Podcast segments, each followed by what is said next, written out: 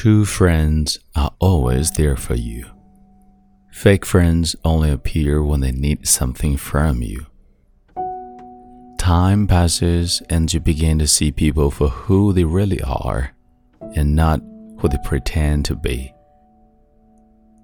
Respect people who find time for you in their busy schedules, but love people who never look at their schedule when you need them.